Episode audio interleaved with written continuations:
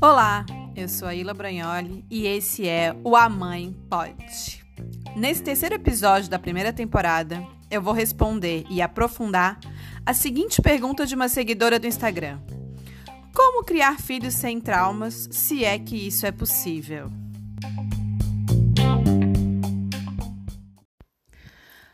E aí, é possível criar filhos sem traumas? Primeiro, eu acho bem importante falar que essa pergunta aparece dentro de um contexto específico. Eu trabalho com mulheres mães que buscam uma forma de educar diferente da que vivenciaram, mas que, no frigir dos ovos, no dia a dia, na hora H, encontram muitas dificuldades em aplicar o que leem nos livros. E isso tem se mostrado uma realidade bastante crescente porque estamos vivendo um período muito intenso de transição de uma lógica de educação das nossas crianças. A compreensão de que seguir o modelo da justiça retributiva, alicerçada na lógica da punição e recompensa, nos castigos, tanto físicos como psicológicos, e na confusão entre respeito e temor, não cumpriu o papel de oferecer ao mundo adultos mental e emocionalmente saudáveis, felizmente ganhou espaço nas discussões sobre educação, principalmente nas redes sociais. E embora essa discussão seja primordial, o efeito colateral que ela trouxe consigo é essa tensão e medo que os cuidadores, mas principalmente as mães, desenvolveram de traumatizar seus filhos como se isso fosse uma responsabilidade exclusivamente delas, e ainda por cima, inseridas que estamos em um contexto imediatista que promete fórmulas mágicas, cinco passos e receitas prontas para a resolução de absolutamente todos os nossos dilemas, que isso é possível de ser alcançado, desde que sigamos à risca uma cartilha pré-programada. Pois é, eu caí nesse conto do vigário. E se estou aqui hoje, é para te ajudar a não cair também. Então, a resposta pura e simples para essa pergunta é não. Não é possível criar filhos sem traumas. Mas a ideia desse podcast é justamente aprofundar essa questão e compreender. Então, o que é possível fazer diante dos traumas que, aceitemos, nossos filhos vão carregar para a vida? Embora muitas pessoas entendam o trauma como uma experiência grandiosa, da qual é impossível esquecer, que fica marcada feito tatuagem, que de repente nos faz lembrar em detalhes e muitas vezes com muita dor do acontecimento, a verdade é que traumas são feridas emocionais, que muitas vezes decorrem sim de acontecimentos enormes e marcantes na nossa vida, mas que também podem ter a sua origem em pequenas situações do cotidiano. Quando começou a desenhar seus estudos sobre a psicanálise, Freud acreditava que os traumas eram decorrentes apenas das experiências vividas no passado e que se manifestavam no presente.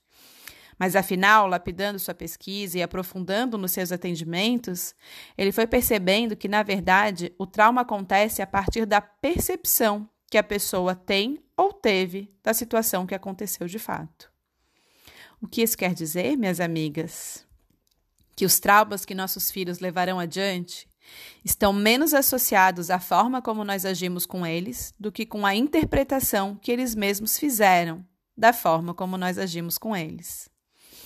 Além disso, é fundamental que, ao fazer essa reflexão sobre o fato de que é impossível criar filhos sem traumas, também é impossível que você esteja aqui hoje completamente livre de experiências da infância que não tenham deixado em você alguma ferida emocional, que, mesmo sem perceber, estão atuando junto com você na educação dos seus filhos. Agora é a hora em que você pensa em jogar tudo pro alto e dizer: Ah, então foda-se essa merda toda. Se eu tenho trauma e não tenho como criar filho sem trauma, tô fazendo o que aqui? Calma, coleguinha. Eu comecei esse episódio falando da importância de estarmos revendo nossa forma de educar nossas crianças. Não poder criar os livres de traumas não significa que não podemos criá-los mais aptos a lidar com suas feridas emocionais. Não significa que não podemos ajudá-los a refletir sobre suas interpretações e percepções das experiências vividas. E como é possível fazer isso? Primeiro, aceitando que errar faz parte do jogo, tendo autocompaixão para com suas próprias limitações. Lembrando que eu falo com bastante frequência: ajuste suas expectativas. Porque quando a meta é inatingível, não há o que te faça seguir buscando alcançá-la. Depois, é compreendendo que mais importante do que o que você faz é como você faz. Se você já busca a disciplina positiva, a criação amorosa, respeitosa e não violenta, na expectativa de reparar seus filhos, o que você considera que foi falho com você, sinto muito, mas o foco está no lugar errado. Não vai tentar impedir que seu filho tenha trauma porque você não sabe lidar com os seus. O último programa de acompanhamento em grupo que eu finalizei em 2020 tinha justamente como objetivo identificar dores do passado e buscar acolhê-las do seu lugar hoje, de mulher adulta. E o que fizemos ao longo dos quatro encontros foi exatamente isso. Identificar o que poderia ter sido, em uma situação totalmente hipotética e descolada da realidade, uma infância perfeita, sem traumas. Colocar essa expectativa em perspectiva Reconhecer as feridas emocionais que de alguma forma deixaram lacunas abertas na sua história e construir a resiliência para superá-las, para olhar para essas feridas como oportunidade de crescimento e transformação. E se esse for o seu objetivo ao buscar uma educação respeitosa com seus filhos, ou de prepará-los para lidar com suas emoções, oferecendo a eles essa conexão consigo mesmos, sabendo que os traumas farão parte da caminhada, então fica mais leve. Caso contrário, o peso que você coloca sobre si mesma como mãe se torna impossível de carregar. Educar filhos de forma compassiva e empática é, antes de tudo, criar conexão. É mostrar-se humana, oferecer a eles a grandiosidade que os erros oferecem para o aprendizado. É claro que fica bem mais fácil fazer isso quando você aplica primeiro em si mesma. Eu vivo dizendo que a palavra ensina, mas o exemplo arrasta.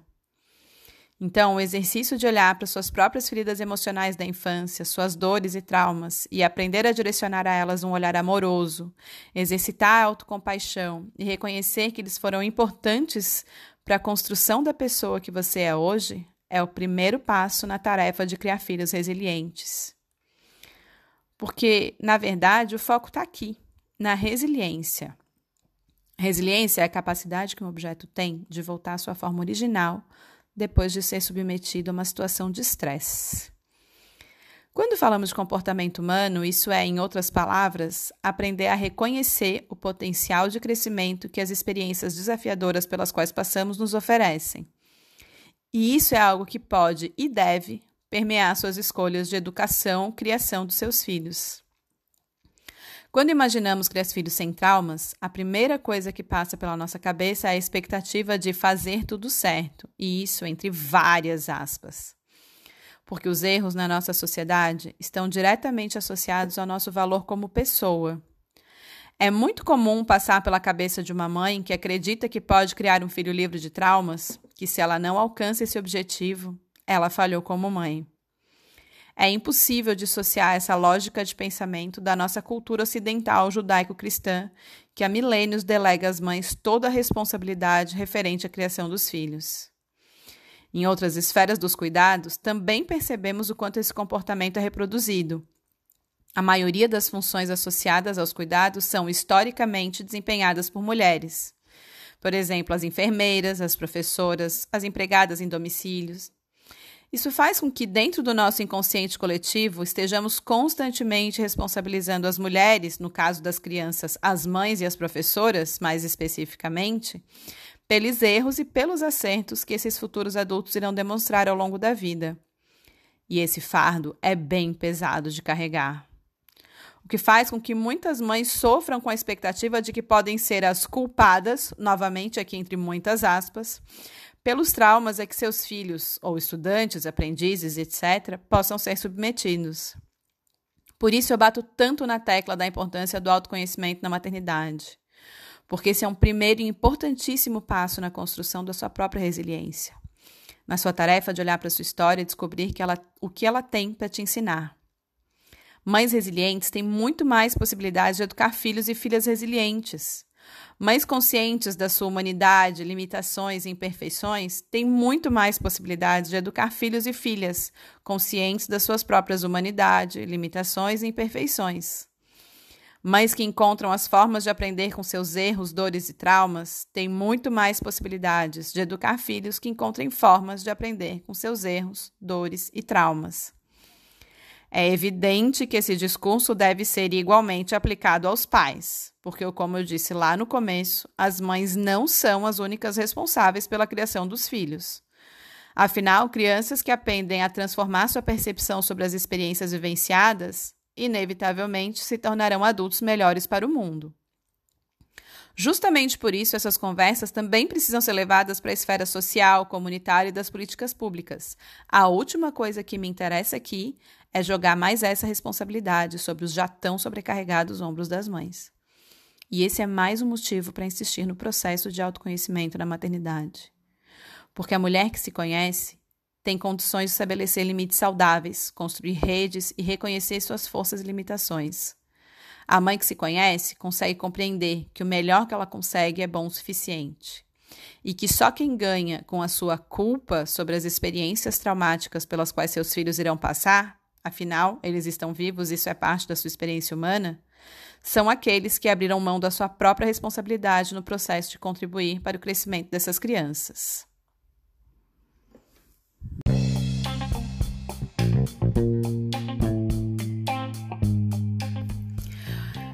Eu sou Ila Brognoli e esse foi o terceiro episódio do A Mãe Pode. Muito obrigada por me ouvir. Se você gostou desse conteúdo, me procura nas redes sociais. Eu estou no Instagram, ila.brognoli, I-L-A.B-R-O-G-N-O-L-I e no Facebook, barra ila.terapeuta. Vou adorar saber o que você achou desse podcast. Um grande beijo e até semana que vem.